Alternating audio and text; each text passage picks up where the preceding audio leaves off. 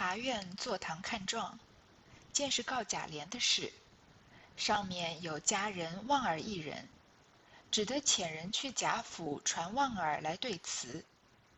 青衣不敢擅入，只命人带信。那望儿正等着此事，不用人带信，早在门口等候。见了青衣，反迎上去笑道：“启动众位，必是兄弟的示范了。”说不得，快来套上吧。众青衣不敢，只说：“你老走吧，别闹了。”这个官府的官察院啊，坐在堂上面看着这个状纸，看到是在告贾琏的事情，然后上面呢有贾琏的这个仆人望儿，所以他就只得，你看他也是不情愿的，他也不想真的跟贾家扯上什么关系，也不想真的去传贾家的人来问话，但是他只得去遣人。去贾府传望儿来对词，因为告都告了嘛。青衣不敢擅入，这个青衣啊，可不是我们前面说的正旦唱戏曲的这个青衣，应该就是这个官府里面捉拿别人的这个捕快。他呢不敢擅自进贾府，只好命人带信。你看这个时候望儿的派头多大？他只是贾家的一个仆人，即使是等级高的仆人，也只是个仆人而已。他呢正等着此事，不用别人带信，早在门口等候，等着人来抓他。见了青衣啊，他反而迎上去笑道：“说启动众位，劳烦大家了，必是兄弟的事儿犯了，是不是？我所我做的坏事情，这个东窗事发了呀？说不得，快来套上吧！来，赶快把我给这个捆上，把我捆到衙门去。你看什么样的人对警察这个态度这么嚣张，那就绝对是有权有势的人。就呃，在社会上有时候还到现在，即使到今天，我们还能看到有这个，不管是出了这个呃。”这个车祸啊，驾驶上出了问题啊，或者是其他的呃生活中出了这个其他的纰漏，在警察面前敢这个大放厥词的，一般都是比较有背景的人。像旺儿这里就是，他叫大家来套上他，那众青衣还不敢，只好说啊，你老走吧，别闹了，对他好声好气的说，你就跟着我们走一趟吧，不要在这闹事儿了。于是来至堂上跪了，察院命将状子与他看。望儿故意看了一遍，碰头说道：“这事小的尽知，小的主人实有此事。但这张华素与小的有仇，故意攀扯小的在内，其中还有别人，求老爷再问。”张华碰头说：“虽还有人，小的不敢告他，所以只告他下人。”望儿故意急的说。糊涂东西，还不快说出来！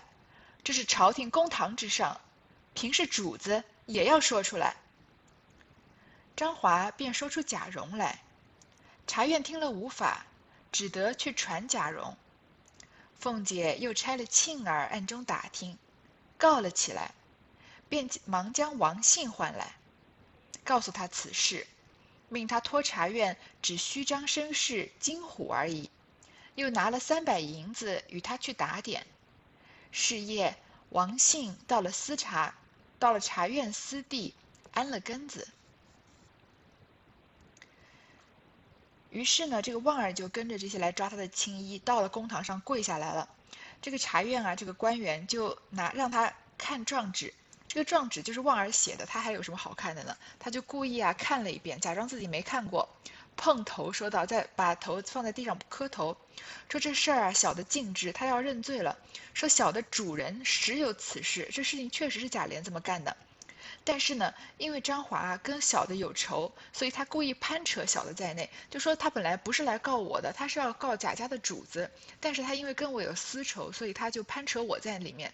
其实他要告的是别人，求老爷再问。其实这个官员啊，在这里就把案子一结，也不会怎么处罚。”望儿就算了，但是这不是王熙凤的目的啊！王熙凤的目的是要把这件事情闹大，闹得人尽皆知，让贾琏彻底的出丑，还有所有帮贾琏娶了尤二姐的人啊，都要受到惩罚。所以就叫关老爷再问。张华就磕着头说啊，虽然还有人，但小的不敢告他，他们权势太大了，我不敢告，我只敢告他下人。旺儿在这里啊，故意的演戏，着急的说啊。糊涂东西还不快说出来！赶快你说吧，还有什么？这个时候还不说？这是朝廷公堂之上，即使你告的是主子，也要说出来。张华呢就只好说出贾蓉来。你看这下监察院就很棘手了，他根本就不想，他连旺儿都不想抓的，结果这会儿又得去传贾蓉，所以他只好呢去传了贾蓉。凤姐啊又差了她的这个呃得力的小厮庆儿暗中打听，知道啊这个告状告成了，所以赶快啊将王信唤来。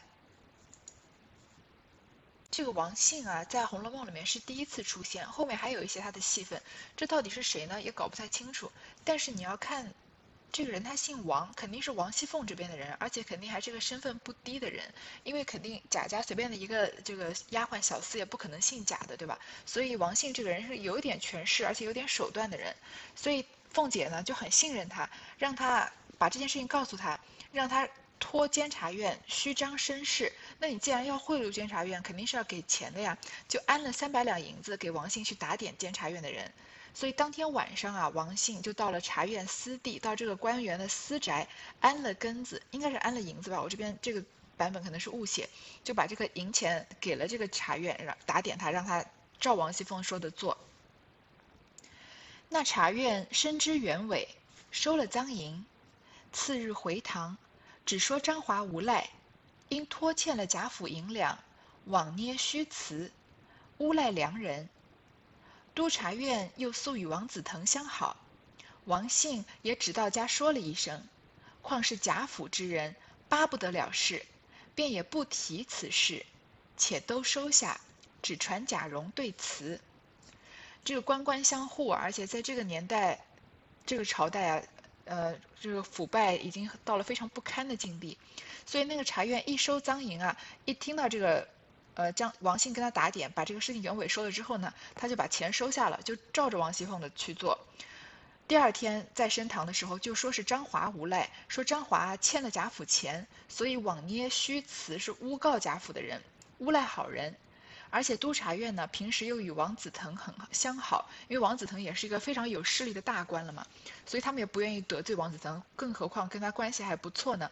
所以王信啊，只是去跟他说了一声，而且这个督察院的人本来也不想得罪贾府的人，所以巴不得这件事情赶快了，便也没有提再提这个事情，把所有事情都压下来，就传贾蓉对词。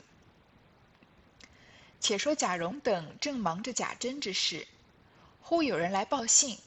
说有人告你们如此如此，这般这般，快做道理要紧。贾蓉慌了，忙来回贾珍。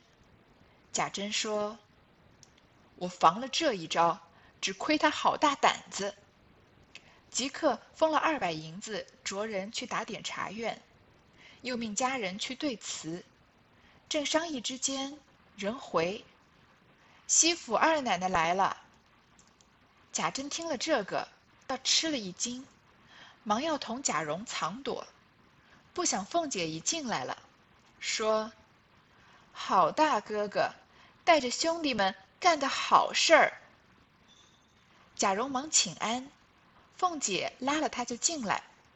贾珍还笑说：“好生伺候你姑娘，吩咐他们杀牲口，预备饭。”说了，忙命备马，躲往别处去了。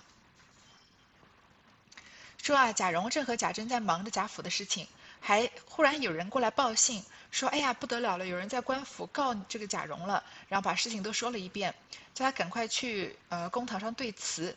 贾蓉这时候就慌了，他毕竟是个小年轻嘛，所以没有什么社会经验，所以很慌，来回贾珍。贾珍呢倒不是很慌的，只是他又觉得觉得有点惊讶，说我防了这一招，我已经给了这个钱，让他们退亲了，想不到这个张华倒是有这个雄心豹子胆，敢告我们贾府。然后立刻呢就封了二百银子，找人去打点茶院。你看前面王熙凤给了监察院三百两，这会儿贾珍又找人封了二百两，所以这件事情得利很大的是监察院了。那贾家就这么随随便便的花掉了五百两银子，而且是在贾家已经日落西山的情况下。正在商议的时候呢，有人回说西府二奶奶来了，王熙凤来了。贾珍听到王熙凤来啊，倒是比这件事情闹上监察院还要吃惊呢，到。给他的这个压力还要大，就赶快跟着贾蓉要藏躲。你看父子两个人在自己的府上，因为这个西府的这个王熙凤来了，两个人要躲是什么样不堪的样子。结果还没来得及躲呢，凤姐已经进来了。一进来这个口气啊，说好大哥哥，说贾珍是你真是个好哥哥，带着兄弟们干的好事。那贾珍当然知道是什么事了。贾蓉呢就赶赶赶快跟他请安，凤姐拉了他就进来，就要去当面跟贾蓉和贾珍对峙。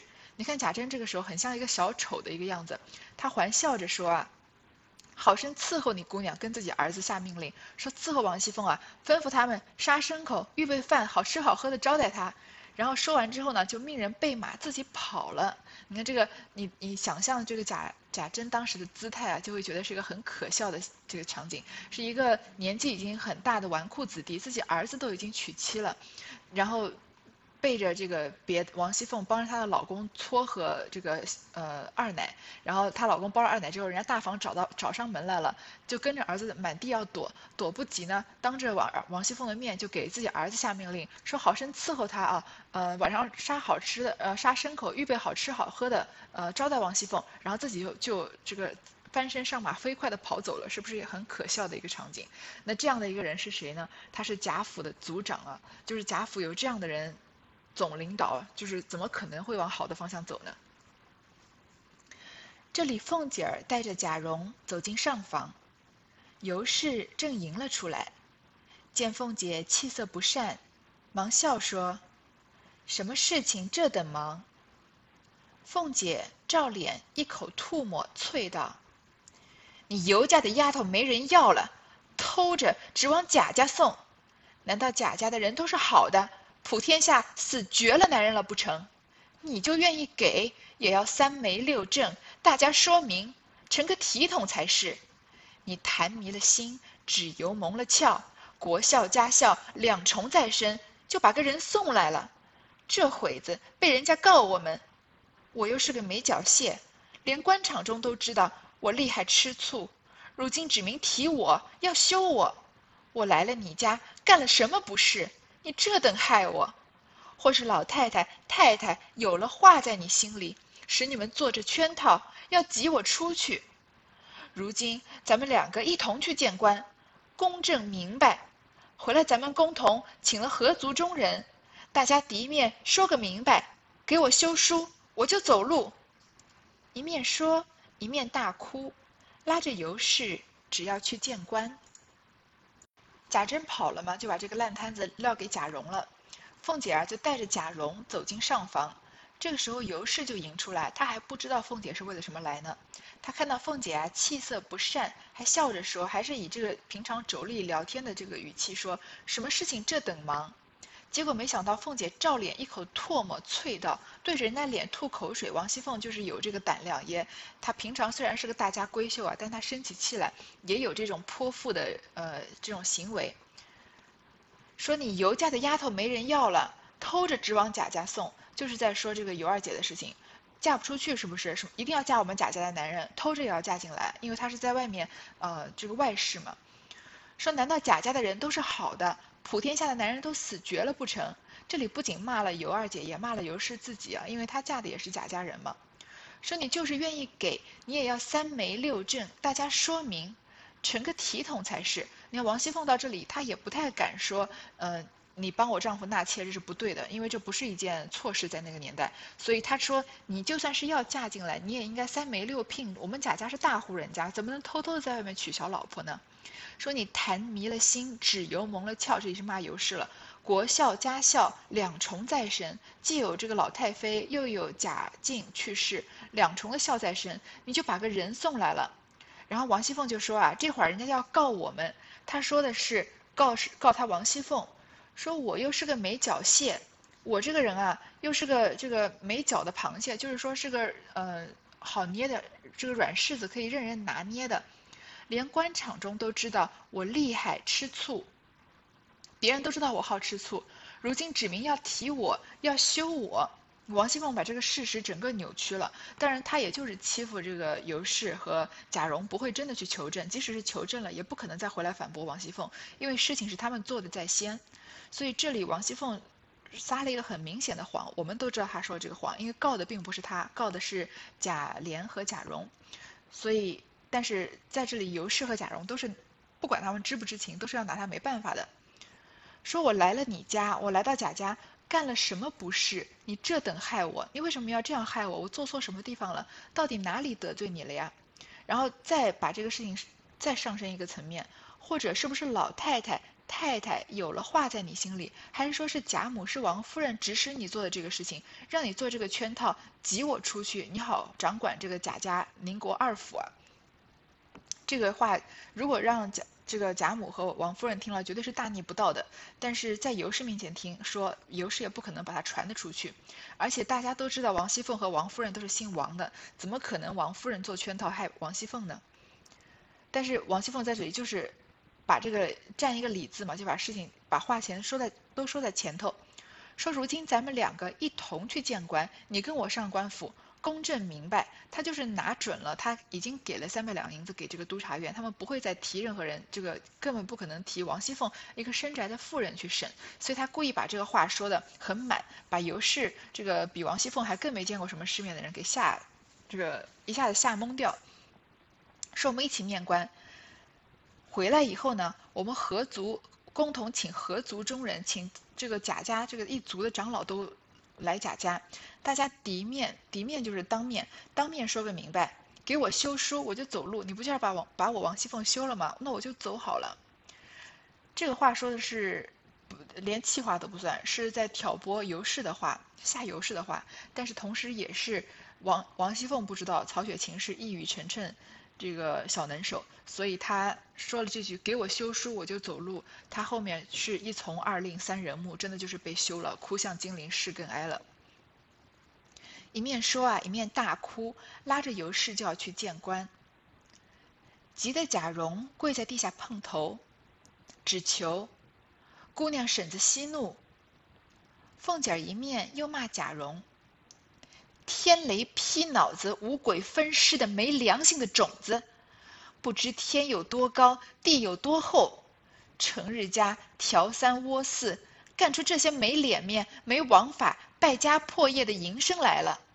你死了的娘，阴灵也不容你，祖宗也不容，还敢来劝我？哭骂着，扬手就打。贾蓉忙磕头有声说。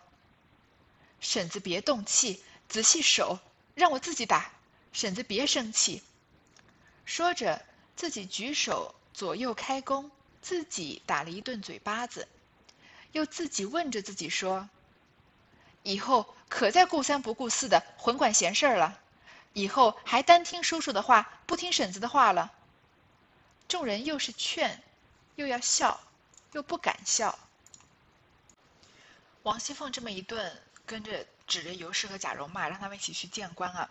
急得贾蓉跪在地下碰头，只求他说：“姑娘婶子息怒。”一面又叫他婶子，因为他辈分上婶子；一面又叫他姑娘，又叫的好听一些。凤姐骂完尤氏，又来骂贾蓉，说：“你是天雷劈脑子、五鬼分尸的没良心的种子。”这不需要解释吧？就是骂人话嘛。不知道天有多高，地有多厚，成日家调三窝四，到处挑弄是非。干出这些没脸面、没王法、败家破业的营生来了，把我们贾家的祖业都给破败了。你死了的娘，阴灵也不容你。这里看得出来，首次提出来，这个尤氏不是贾蓉的亲妈，她应应该是这个贾贾珍的续弦，只是因为是贾珍的正妻，所以贾蓉要叫她一声母亲。说祖宗也不容，你还敢来劝我？哭着骂着，扬手就要打贾蓉。贾蓉啊，磕头有声。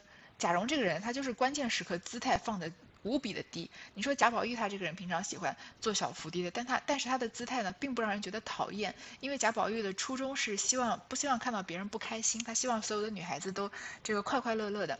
但是贾蓉这里更多是为了自保，所以他自己他现在这个姿态看起来就特别窝囊。你看他自己说：“我自己打婶子，你别动气，你别你不要打我，我自己打你，不要生气，不要打到你的手。”说着呢，自己举手左右开弓，打了自己一顿嘴巴。然后呢，又自己问自己，说以后还在会不会顾三不顾四，混管闲事儿了？他把这件事情的重要严重性降得比较低，就说好像他只是管了闲事而已。其实这件事情的始作俑者就是他。以后会不会还单听叔叔的话，不听婶子的话了？这话就是把这个事情就栽赃在贾琏身上了，就是说是不是贾一切都是贾琏叫我做的，我听了贾琏的话才成了帮凶，而把他始作俑俑者的身份给掩盖了。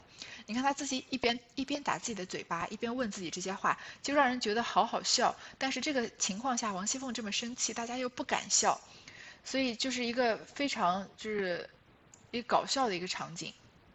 我们在看以贾蓉为代表的贾家这些人啊。在这个场景下，还有贾珍啊，贾珍一开始就跨上马跑了，贾蓉就在王熙凤面前扇自己嘴巴子，就是一种很无能的这种很窝囊的男子的表现，也基本上就看得出来贾家的下一代不可能往好的方向走，是一定要走向没落的。凤姐儿滚到尤氏怀里，嚎天动地，大放悲声，只说：“给你兄弟娶亲，我不恼，为什么使他为止背亲？”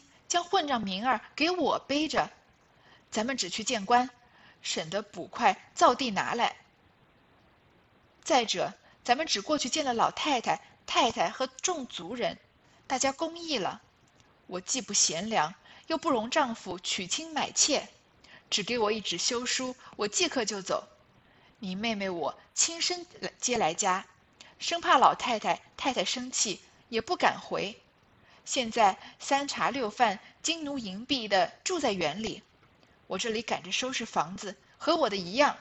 只等老太太知道了，原说接过来大家安分守守己的，我也不提就是了。谁知又是有了人家的，不知你们干的什么事，我一概又不知道。如今告我，我昨日急了，纵然我出去见官，也丢的是你贾家的脸。少不得偷把太太的五百两银子去打点，如今把我的人还锁在那里。说了又哭，哭了又骂，后来放声大哭起祖宗爹妈来，又要寻死撞头。凤姐一边撒泼啊，就哭着滚到尤氏怀里。她哭起来是怎么？她不是普通的这个像林黛玉那样流眼泪，她是嚎天动地，大放悲声，就像泼妇一样大喊。说你给兄弟娶亲，我不恼。你你从现在开始，他你看他这一段话里面讲的话，没有一句是实话，但是他那个感情啊，就好，你就让人觉得好像是真的一样。说你给兄弟娶亲，我不恼，他真的不恼吗？他当然是很气了。为什么使他为止背亲，把这个混账名儿给我背着？我气的不是你给我丈夫娶小老婆，我气的是为什么让他在这个国丧家丧期间让他娶娶这个小老婆，然后瞒着我，让别人以为我是个爱吃醋、爱嫉妒的这个妻子，把混账名给我背着，污蔑我的名声，说咱们只去见官，省得捕快造地拿来。造地就是也是衙门里的差役了，说省得这官府的人找上来把我们抓走，这样难看，我们自己去见官。再者呢，我们去见了老太太、太太和众族人，在大家面前还是讲刚才那个事情，在大大大家面前有个公正，大家公议了。我这个人啊，我既不贤良，我又不容我丈夫娶亲买妾，我就是个爱嫉妒的人嘛，我犯了七出之条的嫉妒那一条了。你就给我一纸休书，我即刻就走。你妹妹啊，你这个尤二姐这个妹妹，我亲身接来家，我亲自去她那里把她接到我们家来，生怕老太太太太生气，也不敢回，暂时也不敢告诉老太太太太。现在啊，三茶六饭、金奴银婢的住在园里，把她好吃好喝的伺候着，住在大观园里面。这话也是绝对的假话吧？因为，在前一段我们已经读到，这个尤二姐被王熙凤拆过去的丫鬟喜儿，很就是一开始从不给她洗发水开始，慢慢已经不给她吃的了，然后就饿着她。但是在王熙凤嘴里呢，就表面上是做的很光鲜的，因为因为尤二姐的房间布置什么都跟王熙凤一样嘛。说三茶六饭、金奴银币的当个主子在伺候，我这里呢赶着收拾房子，和我的一样，我就想以让他以这个平妻的身份进来的，只等老太太知道了。原说接过来，大家安分守己的。本来我就想啊，娶小老婆就娶小老婆吧，总在外面养着不好呀，我就把她接到贾府来，大家安分守己，就一起伺候贾琏，我也不提就是了。这个瞒着我的事情我也不提了。谁知道呢？又是有了人家的。哎，王熙凤这里说，我我哪知道他是许了人家的呀？这也是假话吧？因为这一切就是王熙凤安排的嘛，她去打听到张华的事情，让张华告官的嘛。不知道你们干的什么事，我一概又不知道。如今呢，告我，现在他们要告我。我昨日急了，纵然我出去见官，也丢的是你贾家的脸。我虽然是姓王的，但是我嫁到你们贾家就是贾家的人，所以我去见官丢的是贾家的脸。少不得偷把太太的五百两银子去打点。你看王熙凤在这里，就是我们能感觉她最可怕、最可怕的地方，就是她每一每一步、每一个表情、每一句话。都是深思熟虑过的。即使在这里看起来他是完全的在撒泼，但是他还是冷静到极点，在这里还能想着自己的利益。他说自己啊，偷偷的把太太的五百两银子去打点。首先我们知道他确实打点了衙役，但是他给的是三百两。第二，他也没有偷拿太太的钱。他在这里为什么说自己偷了王夫人的五百两银子银子去打点呢？就是王熙凤这个钱不能真的从他口袋里花出去啊，他要由是要贾蓉、要贾珍这一府的人来付他这个损失，不仅要付这个损失，还要连本带利。所以你看，一个人这个深沉到这个真的是非常可怕的地步。在这里表面上我们看他是在撒泼，事实上他的每一句话都是向着自己的利益的。如今啊，把我的人还锁在那里。这里就说的是旺儿，说了又哭，哭了又骂，然后放声大哭起祖宗爹妈来，又要寻死撞头，真的是演的一出非常好的好戏啊。好，我们这段先读到这里。